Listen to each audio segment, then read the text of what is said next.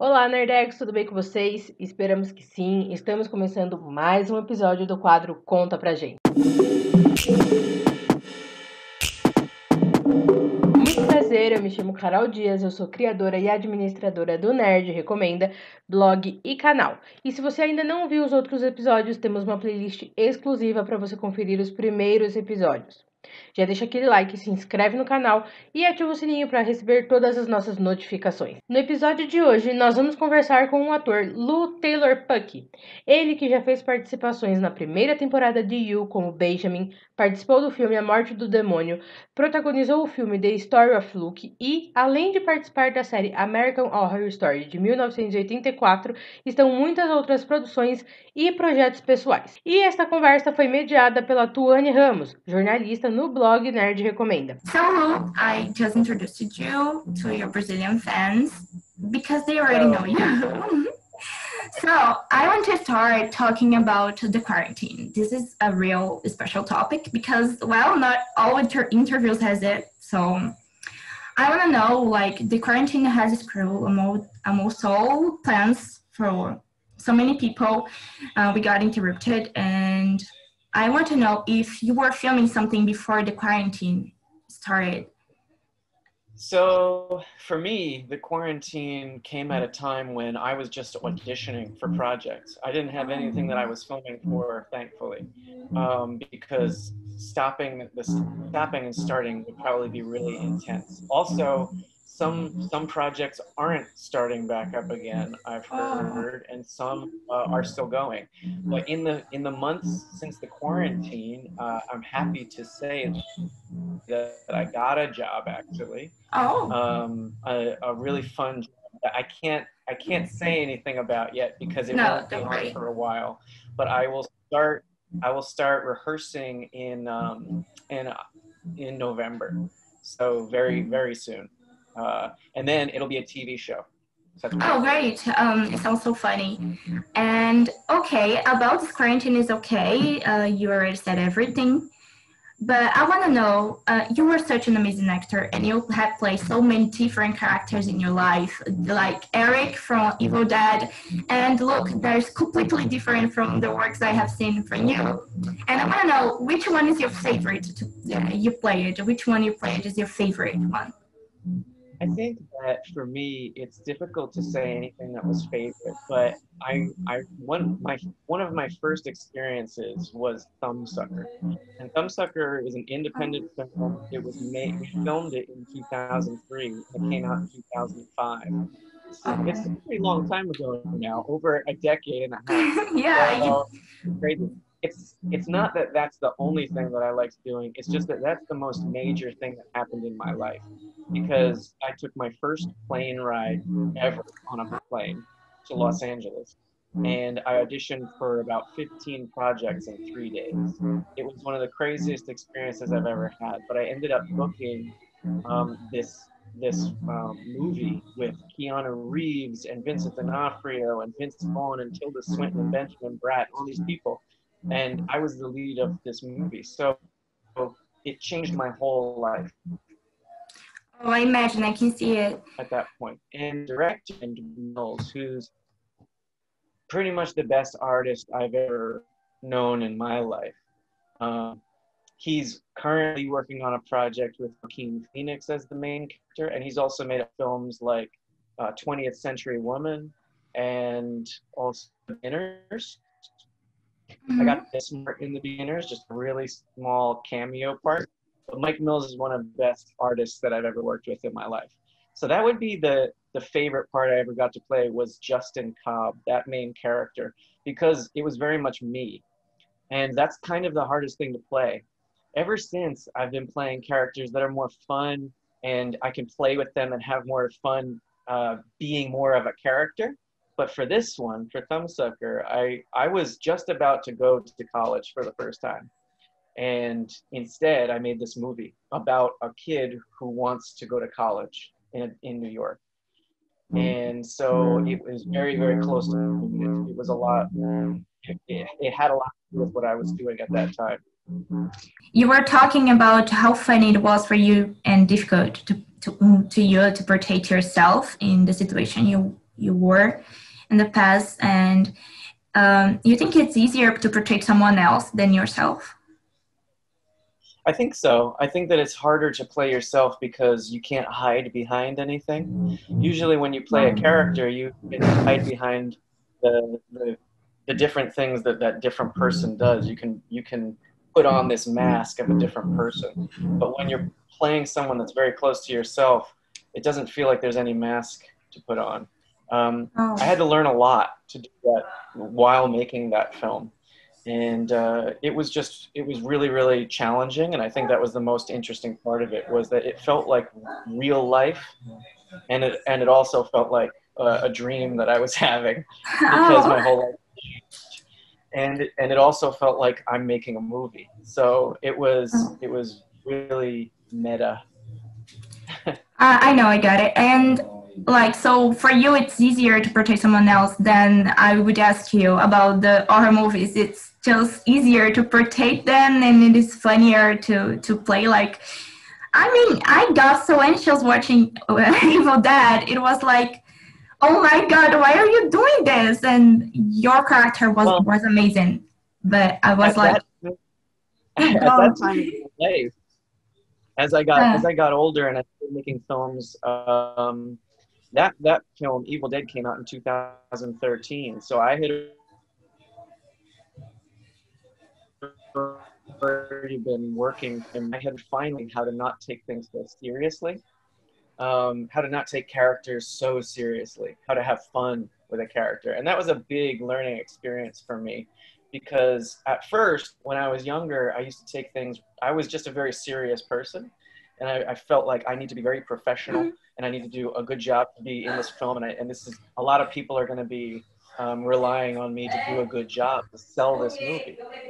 oh, so so when when I if I was to fail, it was very scary. So anyway, it, it was just it was hard to play a person.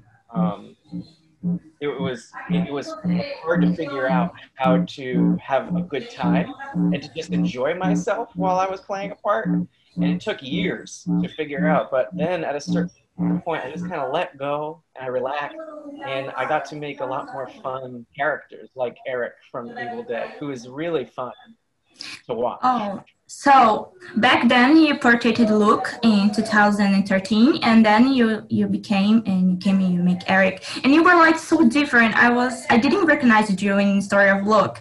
I was like, oh my god, I I love that I- story. I you look like him right now and i absolutely love that story and i have nothing to do with this like i don't have someone who has um, this experience in my life. And i became i have so many empathy while watching it and i had so much fun. And i I, I made my boyfriend watch it and he loved it. And he was like oh my god he's so great. I was oh. yeah, I definitely had the the most fun part in the whole film. I think. It even just reading the script, the most terrible things happened to Eric, and so I, I, I also I was a huge fan of the original Evil Dead um, Wow. as a cult, as a cult horror film. And uh, just no, nobody else in the cast actually knew the old film or was a huge fan of it they just got cast in this movie that they really didn't know about the original. And so I remember showing a few of them the original movie while we were in like rehearsal period. Wow. Uh, and they had never seen it before. And so we watched it together. And I don't know, it just, it meant a lot to me to have, to have it be good. it, was, it was a comedy movie before uh, the the original Well, one the the original is actually serious, and but it was but it was made so poorly that, The- that it, that people thought it was funny. And then the second one they made on purpose funny because they knew that that was their audience at this point, and so they made it funnier on purpose. But the the one that we were remaking was the original Evil Dead, which was supposed to be serious. So Oh. this was kind of like the second try, a reboot at making that first serious film.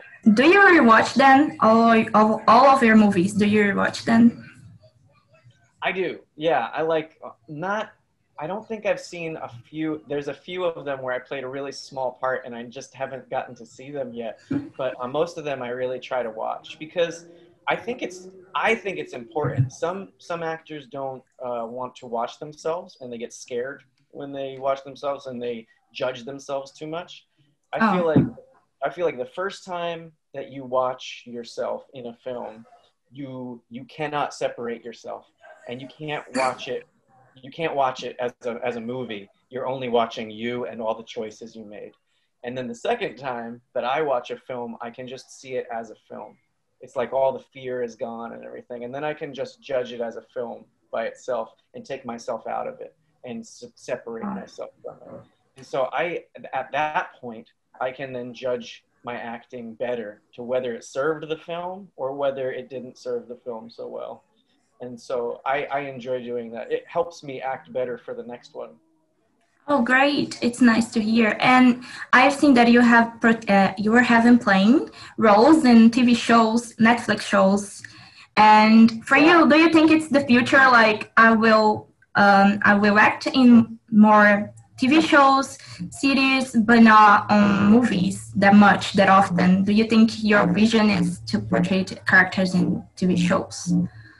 Wi- Within my career's lifetime, I have noticed uh, it, a, a very obvious change that everything has gone from film being the A-list thing to do, the, the cinema being the A-list, all, all of a sudden to cinema being the B-list thing to do. Like, like it's so strange, but TV used to feel like the B, the plan B. You know what I mean? Like the, Yeah. thing you didn't want to do, uh, at least for me, because when I grew up, I was watching a lot of sitcoms and nothing like what's on HBO or what's on Showtime or what's on uh, Hulu or Netflix or Amazon anymore.